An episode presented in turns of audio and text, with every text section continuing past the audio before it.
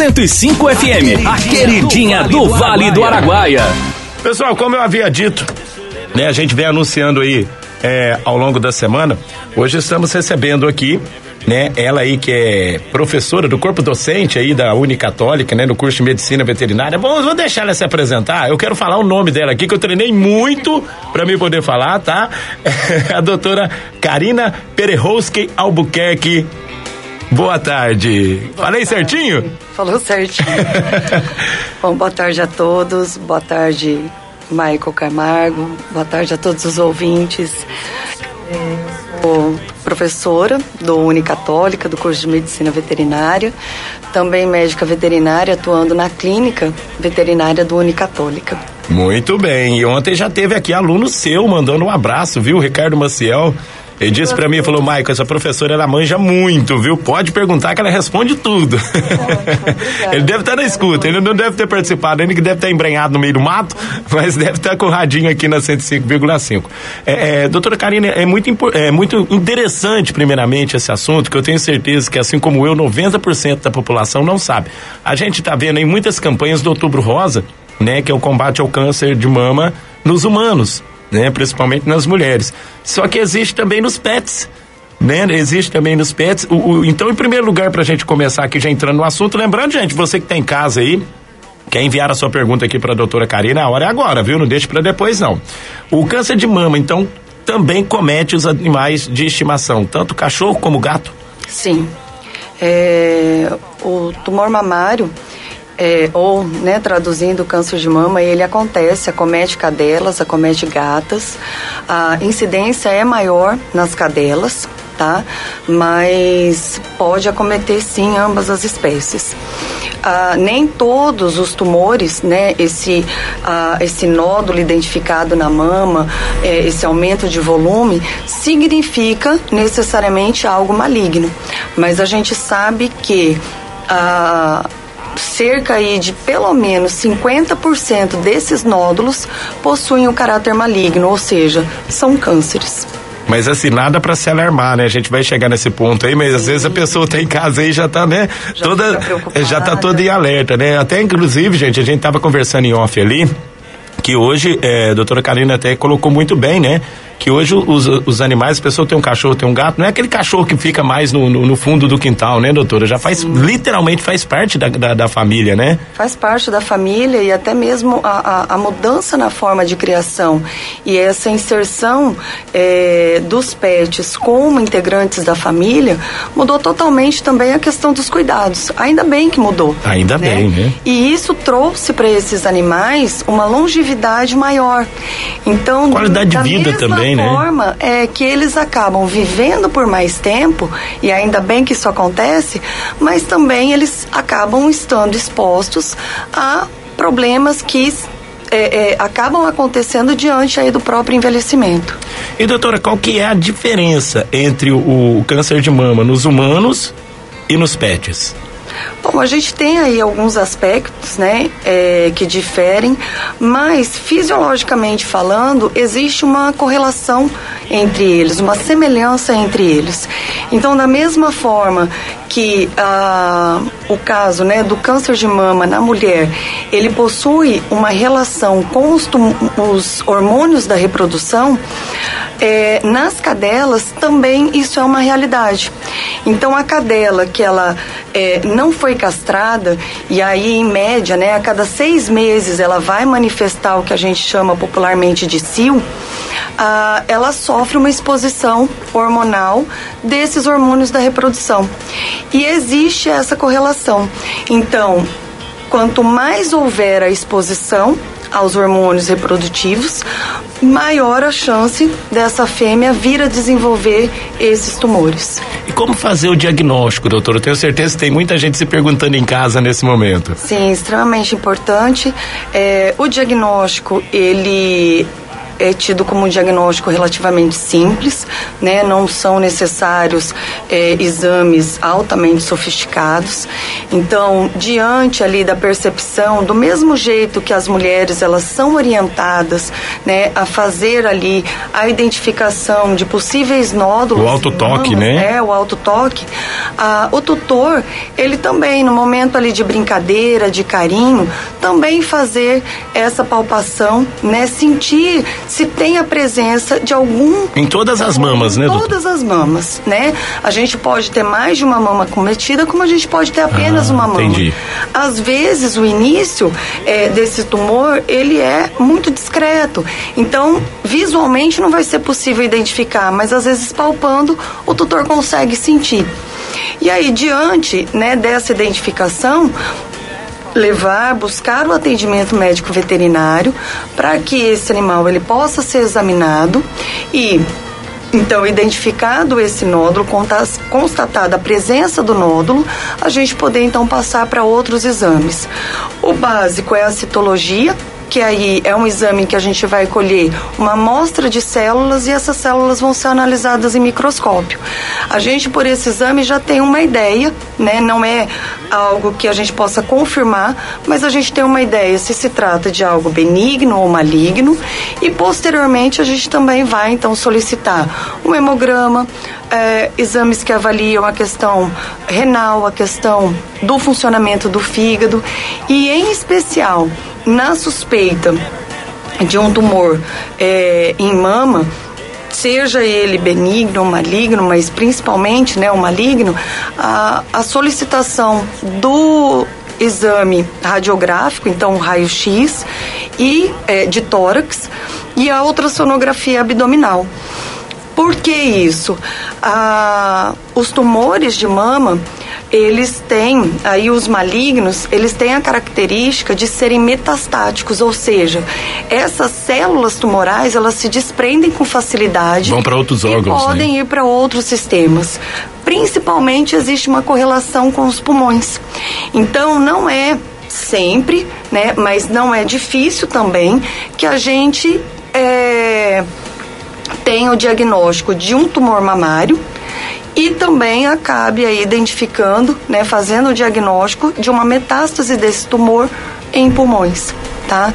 Então é importante realmente a avaliação do médico veterinário e inclusive né, a gente ressalta a clínica veterinária do Unicatólica, ah, constituída ali por uma equipe multidisciplinar, uma clínica São mestres e doutores, né, na área. Sim, então, mestres e doutores, uma equipe preparada para poder fazer esse atendimento, inclusive orientações, né, daqueles tutores que também ali possam ter alguma dúvida, né, poder fazer essa orientação e diante da necessidade também dos exames, nós temos ali disponível, né, a- o aparelho de raio-x digital de uma última tecnologia, ultrassom também, aparelho de ultrassom de é, última geração. Então, assim, estamos preparados realmente para poder é, atender aí tanto né, a, a questão das orientações dos tutores e também o melhor atendimento para os pets, com certeza. É, pra você que tá chegando agora, deve estar aí se perguntando, gente, vocês estão falando do que aí?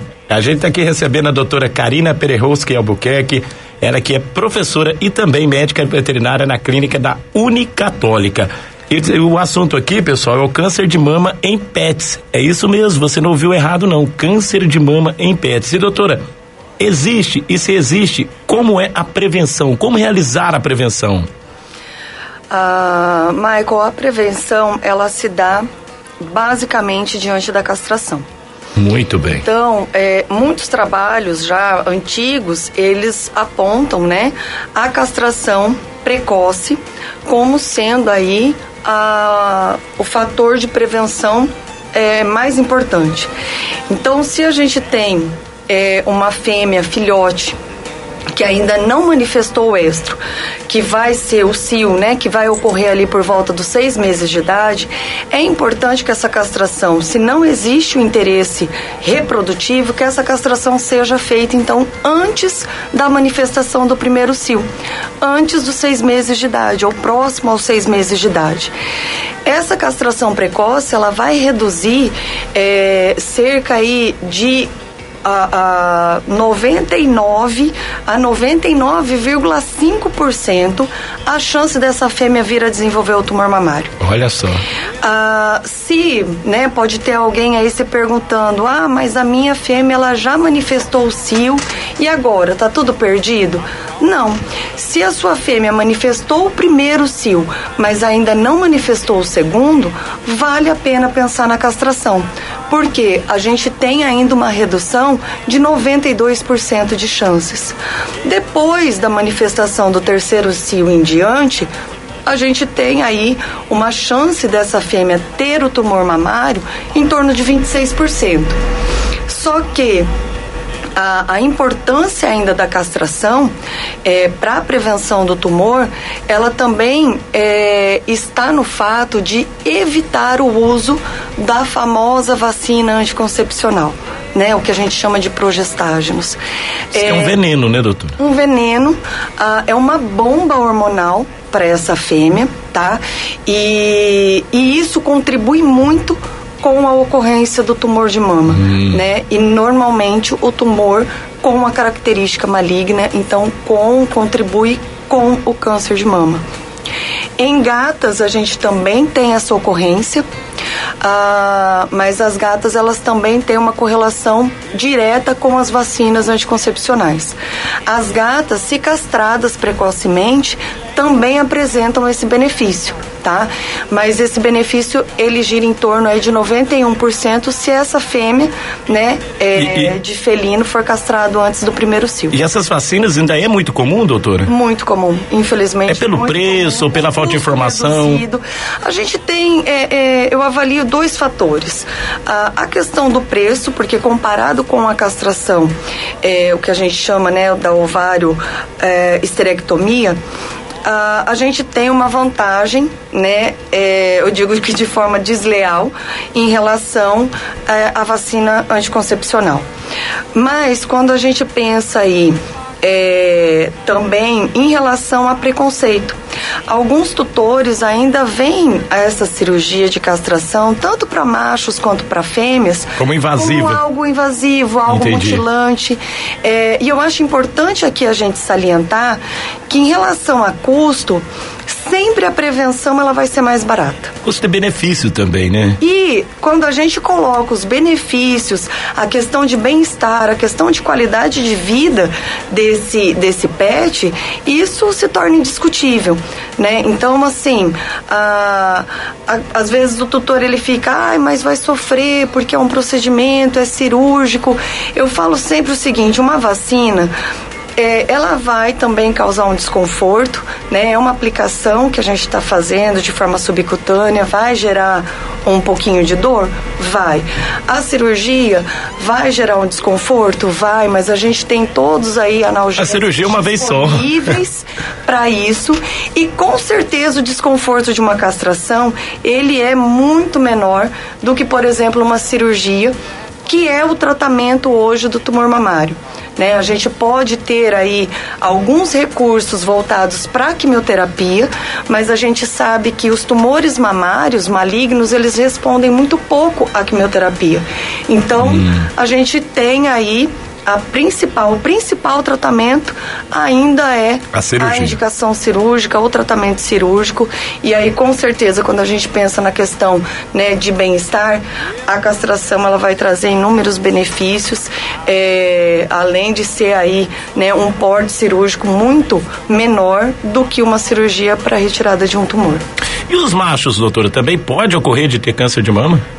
Pode ocorrer tá? A gente tem aí ah, uma ocorrência que ela é pouco descrita na literatura, tá? Ela é rara, mas a gente tem aí uma ocorrência em torno de 1 a 3%. Ah, o fato de ter uma ocorrência baixa não faz com que eh, a gente deixe essa informação de lado. Na verdade, até é importante nós enfatizarmos isso, né, para os tutores aí dos machinhos, porque é, os machos eles costumam, quando eles desenvolvem essa, é, esse câncer de mama, ele desenvolve numa idade mais avançada, então normalmente são animais é, idosos.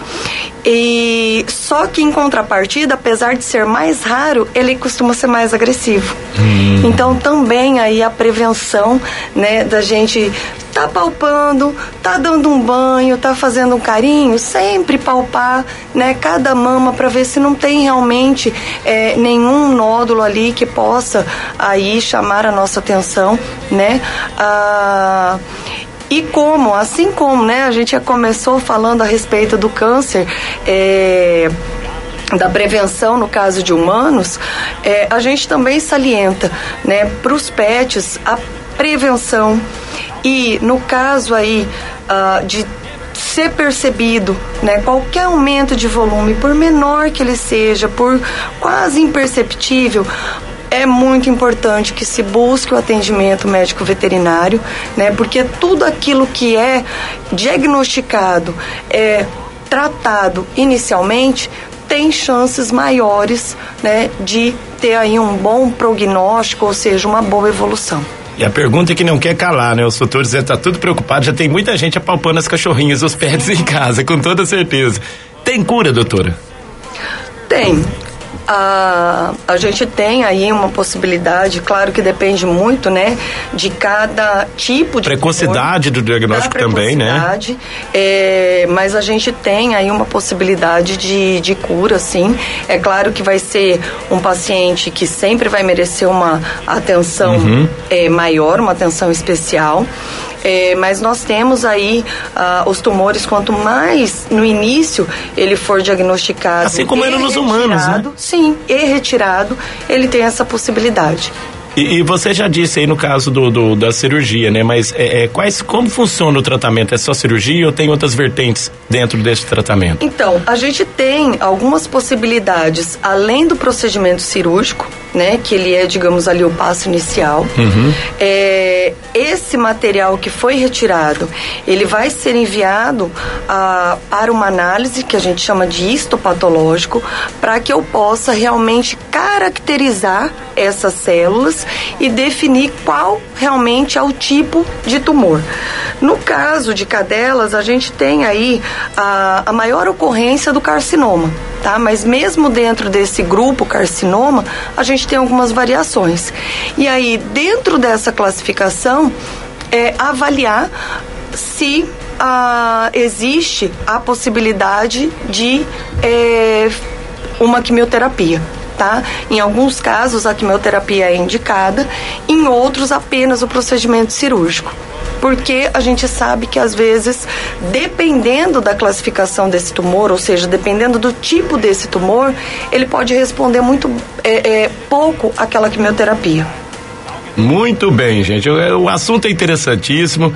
Doutor, eu já deixo aqui em aberto aqui sempre é, o coração sertanejo aqui para a gente sempre tá batendo um papo aqui, né? É, porque assim, eu acho que é, a informação ela salva. Com certeza. Ainda mais se tratando de pets. Sim. Né? E tem muita gente que não, não é por falta de cultura, é por falta de tempo. A gente sabe como é o dia a dia das pessoas hoje, né? E às vezes a pessoa vê ali e sempre observar também o comportamento dos animais, que muda também, né, doutora? Sim. o comportamento muda, né? Tanto do, do, do cachorro como do gato, do, dos gatinhos, né? Então já deixo aberto aqui, deixo você aí, né, é, para suas considerações finais né? E já passa aí o endereço também da, da clínica da Unicatólica, que eu tenho certeza que vai muita gente por lá, doutora.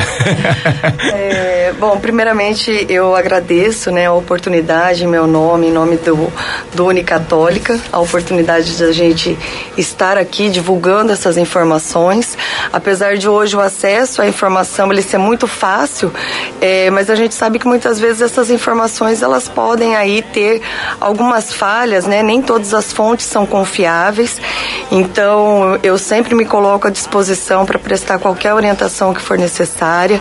Ah, espero ter outras oportunidades da gente vir aqui, né, conversar com ele sobre é, é, os pets, que é uma coisa que eu gosto muito, né, não preciso nem dizer, mas eu gostaria de encerrar é, enfatizando a questão da castração não só né, na prevenção do câncer de mama, do tumor mamário, né, que é o foco principalmente em relação ao outubro rosa, mas também a gente pensando na questão do controle da população, né, da posse responsável, para que dessa forma a gente tenha cada vez menos animais errantes, abandonados também, animais né? abandonados na rua, sofrendo, né? Então eu acho que também essa conscientização ela é fundamental, né? E ter aí que não é uma cirurgia mutilante, pelo contrário, ela só traz benefícios tanto para fêmeas quanto para machos, seja para cães,